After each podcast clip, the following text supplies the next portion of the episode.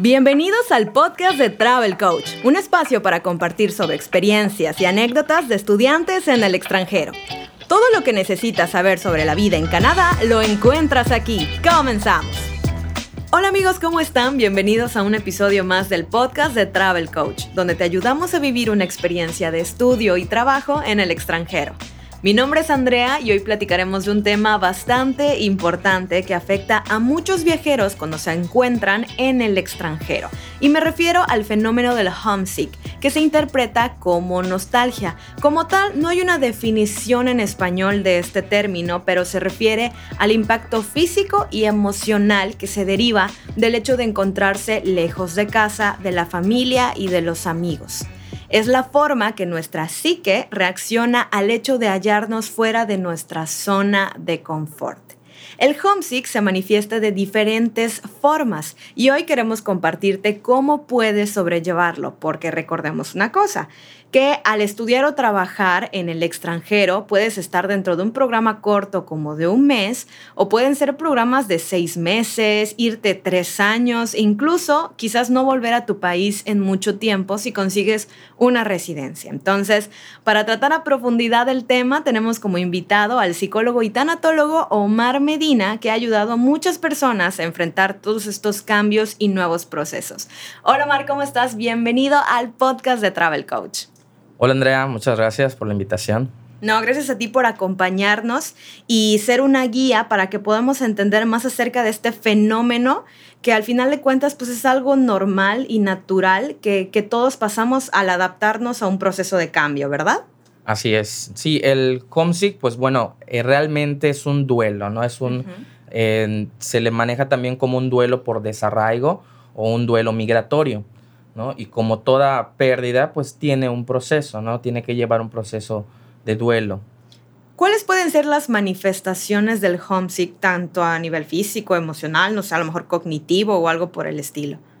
Bueno, obviamente, como hay un impacto emocional, el hecho de extrañar casa, de extrañar a, a, la familia, a los amigos, etcétera, el aspecto emocional también puede tener un impacto eh, físico, puede haber mucho cansancio, puede haber insomnio o puede tener igual em, dificultades alimenticias, por ejemplo, puede comer mucho por ansiedad o dejar de comer, eh, puede ya no querer salir y solamente ir al trabajo o a la escuela y no querer salir a explorar el nuevo, el nuevo país, etcétera, y prefiere estar pues en cama llorando em, o estar muy preocupado, ¿no? Tener este, esta manifestación de ansiedad también. Creo que es importante lo que mencionas porque al final de cuentas muchas veces creemos que este tipo de situaciones solo nos afectan en un, en un ah, ámbito emocional, ¿no? Ay, me siento triste, pero como nos dices, también tiene un reflejo físico importante que puede a la persona no permitirle disfrutar su experiencia, que a lo mejor no aproveche el proceso educativo que está viviendo, que no se la pase bien y al final pues nadie quiere eso porque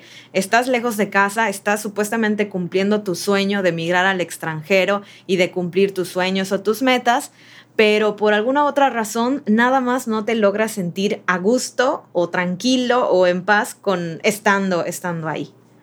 Claro, y realmente para ir sobrellevando este, este duelo, ¿no? Por este duelo migratorio, eh, no hay recetas de cocina, ¿no? O sea, no podemos decir, mira, sigue estos pasos y con esto ya vas a, dejar de, sentirte de esta manera o, te vas a sentir mejor. Depende mucho del caso, ¿no? Depende mucho de cuánto tiempo, como mencionabas, cuánto tiempo se va a ir la persona. Depende mucho de, de a qué lugar, si es muy cercano o si es, este, si tiene la manera de acceder a, pues no sé, desde internet o algo por el estilo, si se va muy lejos, una cabaña o algo, que no tenga la manera de comunicarse con sus familiares. Entonces depende mucho de eso, ¿no? más que, que otra cosa, como un duelo, como cualquier otro duelo, como cuando es perder a alguien, cuando se muere, pues más o menos digo, no hay un, un tiempo específico, pero lo natural o, lo normal es que sea de uno a dos años. Esto puede pasar lo mismo si es más o menos ese tiempo en que se está fuera de casa. ¿Por qué? Porque empiezan a pasar las diferentes fechas importantes, ¿no? Los cumpleaños, el cumpleaños de mamá, el cumpleaños de papá, Navidad, en diferentes en, celebraciones que tenemos que, pues bueno, al estar en el extranjero, pues no podemos acudir, ¿no? No nos podemos reunir. hay una ventaja y desventaja ahora con las redes sociales, ¿no? Tanto nos podemos sentir cerca de nuestros amigos, por ejemplo, si se reúnen, em, podemos estar por medio de Zoom y acompañarlos en la fiesta, o a la vez tiene este doble filo que es sentirse peor aún de no estar ahí compartiendo con los amigos de manera física, ¿no? Y sentirse más lejos. Entonces es una manera de, que se puede manifestar y entonces acá hay que trabajar en la parte emocional, ¿no? Tenemos que trabajar la parte de las emociones, porque como te comentaba, sí, este impacto emocional tiene a, somatizarle, le llamamos, ¿no? A, pasarse al plano físico, ¿no? Desde gastritis, colitis, dolores de cabeza, insomnio, como te mencionaba. Entonces tenemos que trabajar las emociones. ¿Cómo las trabajamos? Tenemos que permitirnos eh, sentir, tenemos que darnos este permiso de llorar si queremos llorar, de estar encerrado, si quiero estar encerrado uno o dos días, eh, intentar estar en contacto con eh, a casa, ¿no? Llamar a, mamá, a papá, pero obviamente no cada dos minutos. También darnos este chance, por así decirlo, de sentirnos como nos sentimos. Si nos sentimos tristes, si nos estamos extrañando, bueno, tenemos que dolernos. Ese es, por eso es el, el duelo, ¿no? El proceso de duelo tenemos, nos tiene que doler. El duelo, el, el dolor, perdón, es inevitable es una emoción inevitable, pero el sufrimiento es opcional. A veces decidimos sufrir, ¿no? Entonces ya de empezar a, a ver las redes sociales solamente como para lastimarnos más. Ahí sí estamos eligiendo, ¿no? Entonces el dolor lo tenemos que pasar para que pueda sanar tenemos que dolernos, es parte del proceso. Así es, como dices, creo que el hecho de no sentirnos culpables por las emociones, por las sensaciones, por los sentimientos y pensamientos que pasan en nuestra cabeza durante esos momentos, yo creo que es vital y crucial al final de cuentas tener en, tener en cuenta, valga la redundancia, que somos seres humanos y que pasamos por un abanico de emociones diversos. Y yo creo que, bueno, también pasa mucho que, que, todo este tema de, de, migrar al extranjero y de ir a estudiar o a trabajar también significa tomar muchas decisiones importantes. Al menos en mi caso no, no ha sucedido, yo no he vivido esa experiencia, pero sí he podido conocer a muchos, muchos jóvenes y, no tan jóvenes que me comparten su testimonio y me dicen, es que sabes qué, tuve que terminar con el novio, tuve que terminar con la novia porque sabía que me iba a ir mucho tiempo y que la relación pues no iba a funcionar a larga distancia o me tuve que ir a pesar de que sabía que mi abuela o mi abuelo estaba muy enfermo, pero pues yo tengo que seguir con mi vida o dejar a mis hermanitos chiquitos o no sé, ah, son tantas las decisiones y la responsabilidad que siente uno sobre sus hombros al momento de irse tan, tan lejos, pero al menos creo que una de las cosas que siempre motivamos en Travel Coach es que nunca es tarde para para animarte a cumplir tus metas y tus sueños y al final sí, hay mucho detrás y muchas consecuencias, pero al hacernos responsable de ellas y de asumir todo lo que conlleva irnos de, de casa un tiempo indefinido, pues nos va a ayudar a, sobrellevar de mejor manera. Ahora, Omar, ¿tú recomendarías a un futuro estudiante o un viajero que planea irse al extranjero prepararse previamente, a lo mejor con algún tipo de apoyo psicológico? Sí, claro, yo creo que eso es eh, vital, es necesario, porque como tú comentas, a veces no están pensando de qué es lo que están dejando y demás, perdón, entonces toda pérdida, lo que nosotros decimos, toda pérdida tiene una ganancia, eso lo sabemos, ¿no? Pero enfrentarnos a ese precio que tenemos que pagar es lo que a veces nos conflictúa. Acá yo creo que tienen que estar en un proceso psicoterapéutico y en un proceso de autoconocimiento para saber realmente qué es lo que quieren, qué es lo que necesitan. Muchas veces se van a estudiar o van a trabajar al extranjero por presión. Y eso pues obviamente tiene un impacto también emocional. Claro. Sí, efectivamente, como, efectivamente, como me comentas, eh, suceden este tipo de, situaciones y también creo que es importante mencionar que, bueno, uno de los requisitos indispensables al momento de irte a estudiar al extranjero es contar con un seguro médico que también te pudiera ayudar en estos casos. Ya hablamos acerca de las consecuencias físicas, que te agarre por ahí una gastritis o que te enfermes en medio de, del extranjero, lejos de mamá, lejos de papá, que te acompañaban a la consulta médica o, o tener a alguien con el que platicar al momento de sentirte mal pues también tenerlo, tenerlo muy, en cuenta y como nos dice Omar, tener como un apoyo y, una red de y tener una red ahí de que te soporte, ¿no? En, en, el momento de estas situaciones. Entonces, Conclusión, que puedan acudir a, terapia. Sí, yo creo que, tengan, que tienen que llevar un proceso psicoterapéutico, un proceso de autoconocimiento, entender muy bien a manejar sus emociones, que ellos puedan eh, ver de qué manera este impacto, eh, pues ahora sí que disminuir los daños ¿no? que pueda tener. Es prepararnos, podemos eh, tener este duelo anticipado, ¿ok? Saber que va a haber una pérdida, pero que van a haber muchas ganancias y sobre todo estar muy conscientes de la decisión que van a tomar, porque por medio de este proceso de autoconocimiento, ellos van a saber si, qué les está motivando a irse, ¿no? Como te decía, muchas veces es por presión, presión en la familia, presión de manera social, una presión económica, entonces diferentes situaciones van a requerir un proceso de duelo diferente, ¿no? Así es. En muchas ocasiones hemos tenido estudiantes que la verdad es que presentan un miedo y un nervio bastante importante justo unos días antes de, emigrar al extranjero y nos dicen, oye, ¿sabes qué? Creo que la estoy dudando, tengo miedo de irme tan lejos y no tener el apoyo de mis padres, eh, ante cualquier situación, ¿qué es lo que puedo hacer? Me siento solo y demás.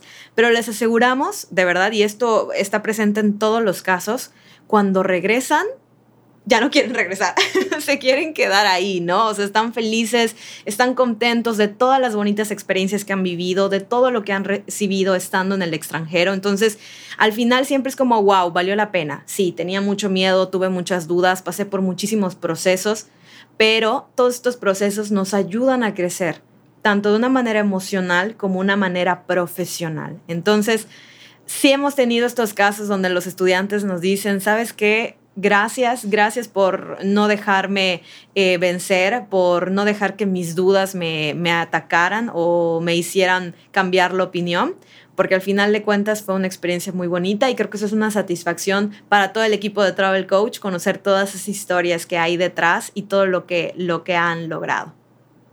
Claro, y eso que mencionabas, yo creo que es clave también en que cuando ellos se vayan, crean eh, que creen un hogar, ¿no? Donde están. Una cosa es pues tu casa, tu familia y otra es tu hogar, ¿no? Como dice, ya luego ya no quieren regresar porque ya han formado eh, sus cimientos en un lugar, ya han pasado por diferentes experiencias, ya se han conocido de alguna manera emocionalmente y todo proceso adaptativo pues conlleva un crecimiento, ¿no? Y ese crecimiento les ayuda a continuar, les motiva a continuar y por eso luego ya no quieren regresar a casa. Claro, sí, ya estando ahí haces amigos, eh, con tus vecinos, empiezas a conocer bien las calles, a recorrer toda la ciudad, ya te sientes más identificado con tu entorno y poco a poco vas a lograr una, pues un vínculo emocional en el, lugar en el que estás. Entonces, si es una experiencia, lo decimos siempre y lo recalcamos todo el tiempo en Travel Coach, es una experiencia completa, una experiencia que tiene y que conlleva muchas responsabilidades, muchas importantes decisiones que tomar. Y así como existe el homesick, hay muchos otros procesos emocionales y psicológicos por los que pasan nuestros estudiantes, pero les, les repetimos, al final de cuentas, ellos nos aseguran que vale completamente la pena todo, todo el esfuerzo que, conlleva y nada mejor que desarrollar ciertas habilidades emocionales para sobrellevarlo. Entonces, Omar, cuéntanos, si pudieras definir cinco eh, herramientas de inteligencia emocional o emociones clave para poder enfrentar este tipo de experiencia, ¿cuáles dirías que serían? Bueno, de entrada, como te decía, ¿no? El autoconocimiento. Conocerme, saber, ¿ok? Saber eh, conocer mis emociones, cómo las manejo, cómo enfrento las diferentes emociones para saber cómo reaccionar en, ante ciertas circunstancias, ¿no? Esa sería una. Eh, como tip, por así decirlo, creo que hay que mantener nuestro lugar de origen cercano. ¿Cómo puedo preparar comida de mi país de origen? ¿Ok? A la medida de lo posible, ¿no? Con los ingredientes que, que encuentre por ahí para sentirme un poco más en casa, escuchar música también de mi país, em, igual incluso por medio de, ahora del internet y demás, conseguir de alguna manera una red que me permita entrar a, pues a, a ¿cómo decirlo? Como canales o apps de mi país. Por ejemplo, en Netflix sabemos que hay como estos VPNs, ¿no? Que si estoy, por ejemplo, no sé, en Londres, se ve lo que se ve en Londres, pero puedo hacer un cambio que pueda yo ver en Netflix lo que se está viendo en mi país, ¿no? Por ejemplo, en México. Entonces, también como en tener a casa cerca, ¿no? Ese sería un otro tip. Mexicanos hay en todo el mundo. Así es. No es muy difícil encontrarnos con mexicanos, sobre todo en ciudades como en Vancouver, en Canadá, que hay una multiculturalidad inmensa, entonces de seguro se van a encontrar o con latinos o con mexicanos. Exacto, ese, ese sería como, un, tercer tip, ¿no? Que estén, que busquen a, a los compatriotas, ¿no? Porque muchas veces sucede, no sé si se van a Estados Unidos, a Canadá, dicen, no me voy a juntar con otra vez con mexicanos porque lo que quiero es, no sé, mejorar mi inglés o quiero este, tener la mejor experiencia posible, ¿no?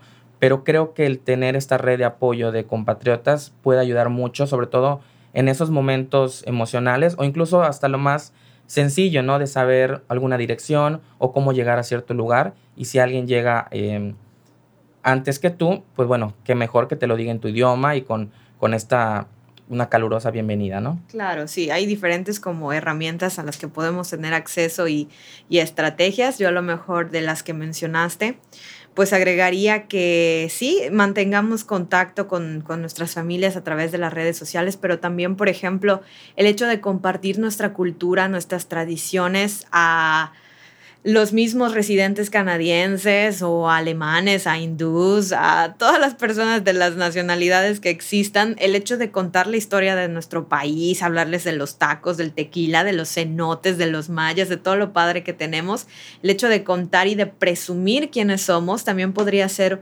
una, una alternativa como muy linda, ¿no? El hecho de poder hablar de, de México y mostrar ese orgullo por, por ser mexicano o mexicana eh, a través de las historias que cuentas, pues también es como este proceso multicultural de ir hablando un poquito de todo de, cada país. Y al final de cuentas, pues eso chicos, ¿no? No, no se sientan culpables por las emociones que, que surjan de ustedes. Toda esta vida es un proceso lleno de cambios, de adaptarse, de ir a prueba y error con, ciertas cosas. Obviamente nos enfrentamos a situaciones un poquito más difíciles que otras, eso es completamente normal en esta vida, pero nada mejor que enfrentarlo de, la mejor manera, porque pues este tipo de situaciones y, los problemas pues siempre van a estar ahí, ¿no? El hecho es cómo, cómo reaccionamos ante ellos y cómo, cómo los enfrentamos. Entonces, Omar, me encantaría que nos compartieras más información acerca de tu trabajo, acerca de dónde te pueden contactar, eh, algún apoyo acerca de terapia psicológica, tanto presencial como en línea, por favor. Claro. bueno, yo estoy en el Centro Educativo Ecología Mental. Ahí este, estamos todos los días y damos consultas en tanto presenciales como en línea. También tenemos diferentes diplomados, tenemos diferentes talleres, diplomados en tanatología, talleres de herramientas psicoterapéuticas. ¿okay? Tenemos ahí una, una gran gama de, de, opciones. Y puedo compartir este en el teléfono. bueno, mi teléfono es 9992 6087 91. Ahí con mucho gusto podemos agendar alguna cita, puede ser en línea, presencial. Y en las redes pueden buscar en el Facebook el Centro Educativo Ecología Mental y ahí les va a aparecer toda la información. Muy bien, perfecto. Nunca vas a nunca sabes cuando a lo mejor un alumno de por ahí de, de Toronto, de Montreal, de Vancouver te contacta e incluso hasta te puede dar un tour por videollamada mientras tienen su terapia. Bueno, Mar, pues te, te agradezco muchísimo que pudieras darnos estos recursos y esta explicación más profunda acerca del fenómeno homesick. Hace unos minutos antes de que empezáramos a grabar, estábamos hablando acerca de que pues estos nuevos términos que no son nuevos, sino que simplemente ahora se, son conceptos en otros idiomas como el homesick, el bullying, el ghosting, todo esto que escuchamos día a día, pero en realidad estas cosas suceden desde mucho tiempo antes, o sea, ya estaban dentro de, dentro de la sociedad y estaban como fenómenos sociales, pero ahora pues se les agrega un nombre para que podamos identificarlos. Entonces, el homesick es, es uno de, de tantos, ¿no? Entonces, esperemos que les haya quedado un poquito más claro claro qué es este, este fenómeno, cómo pueden sobrellevarlo, cuáles son sus consecuencias, cuáles son sus manifestaciones o sus representaciones. Y por supuesto, si necesitan una ayuda y un apoyo psicológico, pues tenemos a, Omar, que nuevamente te agradezco muchísimo que nos acompañes en, este espacio y esperemos que no sea la primera vez y que nos volvamos a ver muy pronto. Claro que sí, cuando gustes, Andrea. Al contrario, muchas gracias por, por la invitación y pues muchas gracias a, a la audiencia. Gracias, muy bien. Yo me despido junto con el psicólogo Omar, no sin antes invitarlos a que nos sigan en nuestras redes sociales. Estamos como Travel Coach en Facebook, en YouTube, así como Travel Coach-MX en Instagram. Y pueden consultar todos nuestros programas en www.travelcoach.com.mx. Agenden una asesoría educativa para saber más acerca de programas en el extranjero completamente gratuita. Mi nombre es Andrea y fue un placer hacer compartir este espacio con ustedes. Nos escuchamos en la próxima. Adiós. Gracias por acompañarnos en el podcast de Travel Coach. Nos escuchamos en la próxima con más información de Canadá y el mundo entero. Buen viaje.